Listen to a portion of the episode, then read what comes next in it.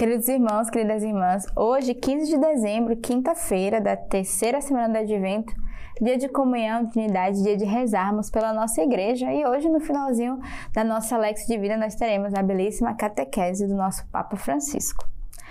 A nossa comunidade hoje nos traz a regra de vida, o artigo 394. O caminho para a santidade, o combate espiritual. Do mesmo modo, o atleta não recebe a coroa se não lutou segundo as regras. Toda a vida de Jesus é acompanhada de combates espirituais importantes. Desde o início da sua vida, a ameaça de Herodes pesa sobre ele. Do início do seu ministério público até o último combate no Getsemane e no Calvário, ele teve que afrontar o adversário. Nós, como servos que somos, não estamos acima do Mestre. Também devemos aceitar ter que viver passagens estreitas e tribulações por causa do reino. O caminho que conduz à santidade comporta, pois, a adoção do combate espiritual. É um dado exigente ao qual hoje nem sempre se dedica a necessária atenção. Muitas vezes a tradição viu representado este combate espiritual na luta de Jacó, a contas com o mistério de Deus, que ele afronta para ter acesso à sua bênção e à sua visão. Neste episódio dos primórdios da história bíblica, as pessoas consagradas podem ler o símbolo do empenho ascético de que tem necessidade para dilatar o coração e abri-lo ao acolhimento do Senhor e dos irmãos. A nossa medida é para cada um de nós, quer o aceitamos ou não, a nossa vida é um combate. Esta vida é apenas um combate contra a morte. Com todo o realismo, não podemos conceber uma vida sem combates. Seria uma pura ilusão. Nesse domínio, não confundamos tranquilidade com paz. A busca da tranquilidade é comparável à busca de um conforto para si. As diversas correntes atual, a nova era, estão voltadas para esta busca de um bem-estar interior. Depois de ter buscado os bens exteriores, o homem e a mulher de hoje se voltam para os novos Eldorados, lugares e vidas duradouras, interiores, psicológicas e espirituais. Pelo contrário, a paz nos situa na nossa relação com Deus, na nossa relação com os outros e na nossa relação conosco mesmo. Contudo, nem tudo que chamamos de combate é combate espiritual. Mas, como para todo ser humano, pode se tratar simplesmente de contrariedades, oposições, penas, pequenas ou grandes dificuldades, problemas de saúde que todos nós vivemos aqui ou ali. É certo que um destes problemas evocados pode desencadear um verdadeiro combate espiritual.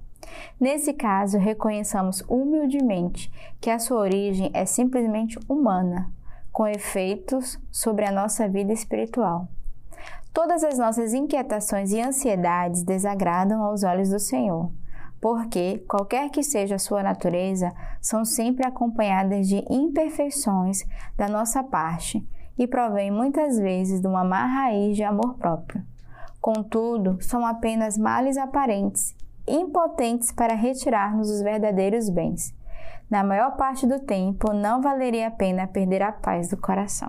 Então, hoje a comunidade dá uma chave de leitura para os combates e as contrariedades que você vive. Então, primeiro, somos muito realistas. Não existe vida sem combate. Então, bem-vindo se você tem dificuldades, se hoje você encontra em situações que você não sabe como gerir, faz parte da nossa vida cristã gerir os combates. Cabe a nós o verdadeiro discernimento, porque já nos diz a regra de vida. Nem tudo é combate espiritual. Às vezes uma dificuldade relacional, uma contrariedade, uma situação ou outra, né, uma oposição, não é um combate espiritual, é um combate relacional que deve ser de fato trabalhado. Mas se você não souber gerir essas pequenas contrariedades, essas situações do dia a dia, elas afetam a tua alma. E aí sim se torna um verdadeiro combate espiritual, uma luta contra você mesmo e contra Deus. Então hoje a nossa regra de vida vai nos trazer essa chave de leitura. Peçamos ao Senhor uma graça, primeiro, de não perdermos a paz e lembrar que paz não podemos confundir com tranquilidade, né? E o fato de ter paz não quer dizer que não haja guerra. Muito pelo contrário, não haja conflitos. Mas como é que eu vou gerir essas situações que se apresentam no nosso coração, na nossa alma? Então, eu convido você mais uma vez a reler, a voltar o vídeo novamente e a escutar através do nosso artigo 394 que para sermos santos temos que aceitar passar pelo combate espiritual. E no início da regra de vida vai dizer, né, o próprio Jesus passou pelo combate. Então nós não somos isentos disso, muito pelo contrário. Como bons cristãos devemos combater o bom combate diariamente. As leituras de hoje que a igreja nos oferece do profeta Isaías 54. Entoa alegre canto, ó estéreo, que não destes a luz. Ergue gritos de alegria, exulta, tu que não sentistes as dores de parto, porque mais numerosos são os filhos da abandonada do que os filhos de uma esposa, diz o Senhor. Alarga o espaço da tua tenda, estende as cortinas das tuas moradas. Não te detenhas, alonga as cordas, reforça as estacas pois hás de transbordar para a direita e para a esquerda. A tua descendência se apoderar de outras terras e repovoará cidades abandonadas. Não temas, porque não tornarás a ficar envergonhada. Não te sintas humilhada, porque não ficarás confundida. Com efeito, hás de esquecer a condição vergonhosa da tua mocidade. Não tornarás a lembrar o pobre da tua viuvez porque o teu esposo será o teu Criador, o Senhor dos Exércitos é o seu nome. O Santo de Israel é o teu Redentor. Ele se chama o Deus de toda a terra. Como a uma esposa abandonada e acabrunhada, o Senhor te chamou. Como a mulher da sua mocidade, que teria sido repudiada, diz o teu Deus. Por um pouco de tempo te abandonei, mas agora, com grande compaixão, torno a recolher-te. Em um momento de cólera, escondi de ti o meu rosto, mas logo me compadeci de ti, levado por um amor eterno, diz o Senhor, teu redentor. Como nos dias de Noé, quando jurei que as águas de Noé nunca mais inundariam a terra. Do mesmo modo, juro agora que nunca mais me encolerizarei contra ti, que não mais te ameaçarei. Os montes podem mudar de lugar e as colinas podem abalar-se, mas o meu amor não mudará, a minha aliança de paz não será abalada, diz o Senhor, aquele que se compadece de ti. Ah, que bela leitura! É a leitura que o Senhor vem consolar o nosso coração. A gente vê aqui o amor do Senhor para com a alma, o amor do Senhor para com o seu povo. Mas no início ele faz um convite a todos nós se alargar, né? Ele chama uma grande fecundidade. Ele vai dizer: alonga as cordas, reforça as estacas alarga o espaço da tua tenda. Então hoje você é chamado a se alargar, alargar o espaço da tua tenda, abrir o vosso coração, abrir a vossa alma para o novo que Deus quer dar. Mas depois toda a leitura vai falar do amor do Senhor para conosco, para com a alma abandonada. E ele vai dizer: Não, por um tempo eu te abandonei, mas agora eu volto atrás e não te abandono mais. O Senhor que diz: Eu não vou mais esconder o meu rosto de ti, eu me compadeço por ti, eu tenho um amor eterno por ti. Então, como é que a alma fica atribulada? Como é que nós ficamos desamparados depois dessa leitura? Não tem como. O Senhor nos ama através dessa primeira leitura e ele tem uma promessa para cada um de nós. Ele cuida do seu povo com amor, com carinho. O Senhor que não, não se esconde de nós, não esconde a sua face, mas que deseja se dar, se doar a cada um de nós. Então, é uma bela leitura que você é chamado a ler e a meditar ao longo de todo este dia. O salmo de hoje é o Salmo 29. Eu te exalto, Senhor, porque me livrastes. Não deixastes meus inimigos se riem de mim. O Senhor, tirastes minha vida do Sheol, tu me reavivastes dentre os que baixam a cova. Tocai para o Senhor, fiéis seus, celebrai sua memória sagrada. Sua ira dura um momento, seu favor a vida inteira. De tarde vem um pranto, de manhã gritos de alegria. Ouve, Senhor, tem piedade de mim. Seu meu socorro, Senhor. Transformaste o meu luto em dança. Senhor, meu Deus, vou louvar-te para sempre. Desse salmo de hoje, a nossa comunidade tem uma melodia belíssima com esse salmo, né? Eu te exalto, Senhor, porque me livraste. O salmista que vai é, suplicar e que vai glorificar, porque o Senhor é aquele que nos salva, é aquele que tem piedade e compaixão, porque a alma grita para o Senhor e o Senhor nos livra e nos cura. Ele é capaz de escutar a nossa voz, ele que tem piedade que vem ao nosso socorro. Então é um belo salmo de súplica, onde somos chamados também ao longo de todo este dia, ao longo das nossas dificuldades, lembrarmos desse Salmo 29 e rezarmos com ele. O evangelho de hoje, o evangelista São Lucas. Tendo partido os enviados de João, Jesus começou a falar às multidões a respeito de João. Que fostes ver no deserto? Um caniço agitado pelo vento? Mas que fostes ver? Um homem vestido com vestes finas? Ora, os que usam vestes suntuosas e vivem delícias estão nos palácios reais. Então o que fostes ver? Um profeta? Eu vos afirmo que sim, e mais do que um profeta. É dele que está escrito: Eis que eu envio meu mensageiro à tua frente. Ele preparará o teu caminho diante de ti. Digo-vos que dentre os nascidos de mulher não há um maior do que João, mas o menor no reino de Deus é maior do que ele. Todo o povo que o ouviu e os próprios publicanos proclamaram a justiça de Deus, recebendo o batismo de João. Os fariseus e os legistas, porém, não querendo ser batizados por ele, aniquilaram para si próprio os desígnios de Deus. Então, é esse evangelho de hoje, dessa preparação do, do Senhor. E hoje, quinta-feira, é o dia que nós escutamos a catequese do Papa. Então, eu quero deixar nesse dia, eu quero terminar não com as minhas palavras, mas com o Papa falando a cada um de nós e convidar também você a ler a leitura patrística deste dia, que é da Constituição Dogmática de Verbo sobre a revelação divina do Concílio Vaticano II, que traz o tema Cristo é a plenitude da revelação. Então fique com o Papa Francisco agora, medite no coração toda essa catequese, todo esse percurso que estamos fazendo com o Santo Padre e nesse dia de comunhão, de unidade, peçamos também um coração de intercessão para toda a nossa igreja. Que Deus os abençoe. Dando sequência ao tema do discernimento, a décima segunda, e hoje o Papa fala sobre a vigilância. Queridos irmãos e irmãs, bom dia em todos Francisco.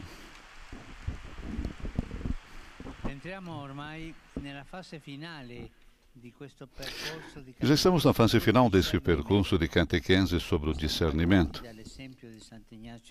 Começamos com o exemplo de Santo Inácio de Loyola, depois consideramos os elementos do discernimento, isto é, a oração, o conhecimento de si, o desejo e o livro da vida, meditamos sobre a desolação e a consolação, que formam a sua matéria. E depois chegamos à confirmação da escolha feita.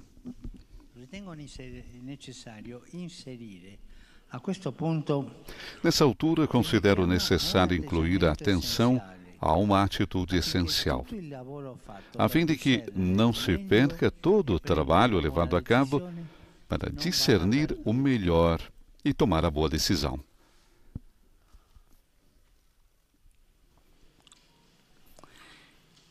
E, e questo sarebbe l'atteggiamento della vigilanza. Essa seria então a atitude da vigilância. Nós fizemos discernimento, consolação, desolação. E agora vamos vigilar. Vigiar, diz Francisco. Pois efetivamente, como vimos na passagem do Evangelho que foi lido, o risco existe. O risco existe. E é o que o desmancha prazeres, ou seja, o maligno, possa arruinar tudo, fazendo-nos voltar ao ponto de partida. Aliás, a uma condição ainda pior. Isso ocorre. Por isso, é preciso estar atento e vigiar. Eis porque é indispensável estar vigilante. Por conseguinte, hoje pareceu-me oportuno evidenciar essa atitude de que todos nós precisamos para que o processo de discernimento tenha bom êxito. Com efeito, na sua pregação, Jesus insiste muito que o bom discípulo é vigilante, não adormece, não se deixe tomar pela segurança excessiva quando tudo corre bem, mas permanece atento e pronto para cumprir o seu dever. Por exemplo, no Evangelho de Lucas, Jesus diz: Estejam cingidos os vossos rins e acesas as vossas lâmpadas. Sede semelhantes àqueles que esperam o seu Senhor quando ele regressar de uma festa, para que quando ele vier e bater a porta, eles lhe abram imediatamente. Bem-aventurados os servos aos quais o Senhor encontrará vigilantes quando vier. Vigiar, conservar, proteger o nosso coração e entender o que ocorre dentro. Trata-se da disposição de espírito dos cristãos que aguardam a vinda do Senhor, mas pode ser entendida também como a atitude comum a ter na conduta de vida. De tal modo que nossas boas escolhas, feitas às vezes depois de um discernimento exigente, possam continuar de maneira perseverante e coerente e dar fruto. Se faltar a vigilância, como dissemos, será muito forte o risco de que tudo se perca.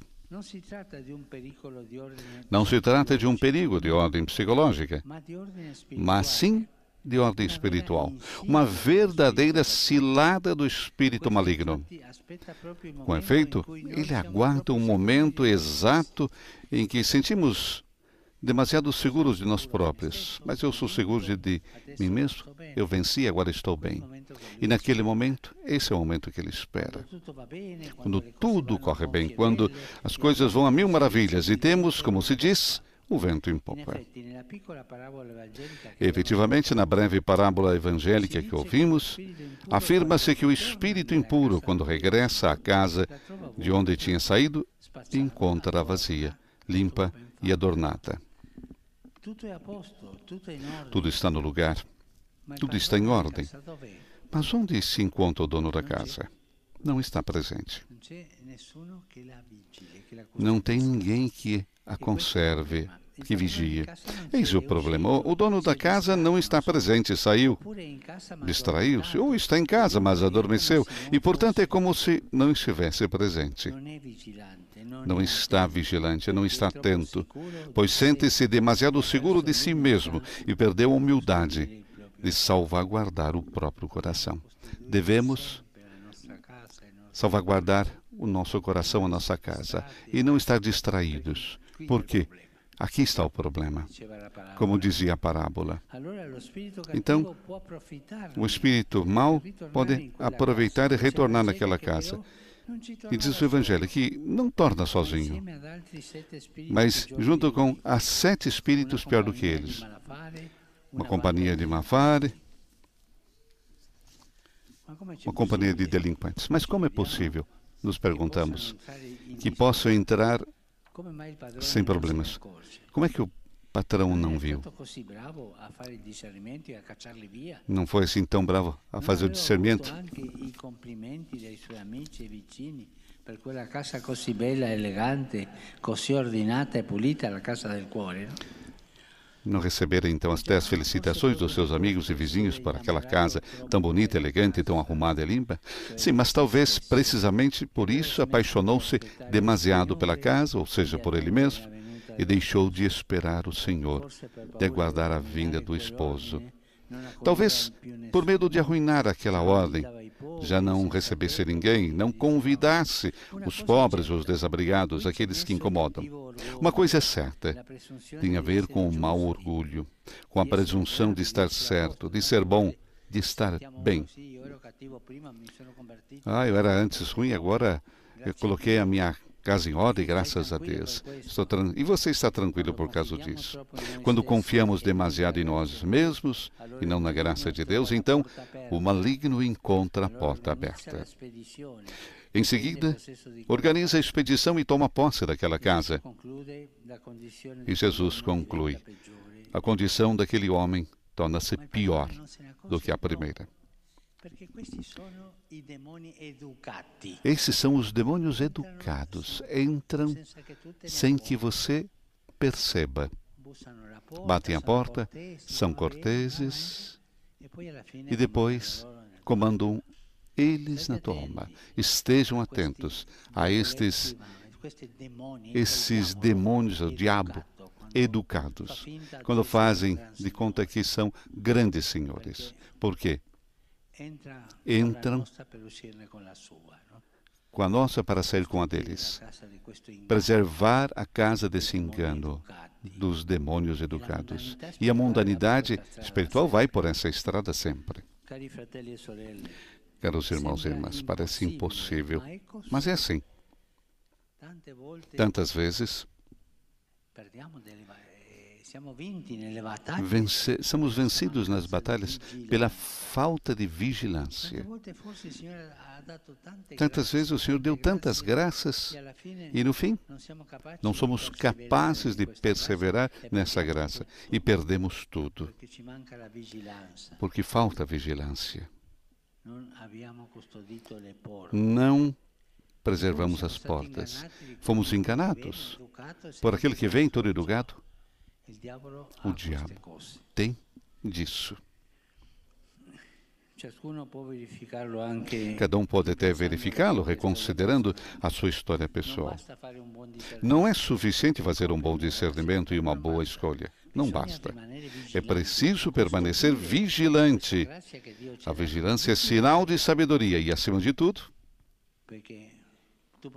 você pode me dizer, mas eu vejo qualquer desordem é uma tentação. Sim, mas dessa vez vem travestida de anjo. Ele sabe se vestir de anjo.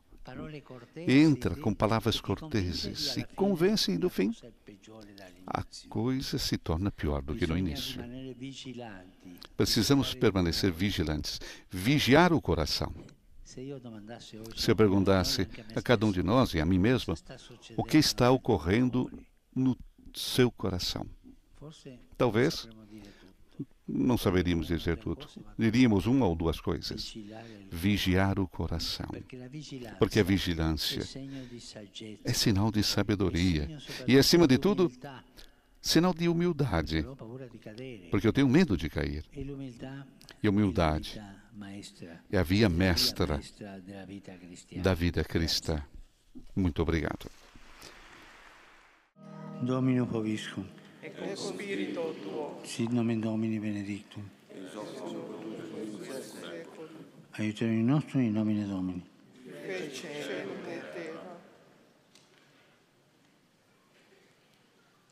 Μιλήσατε για την προσοχή σα, Πάτα, Ελφίδιου, Εσύρρου Σάιντ.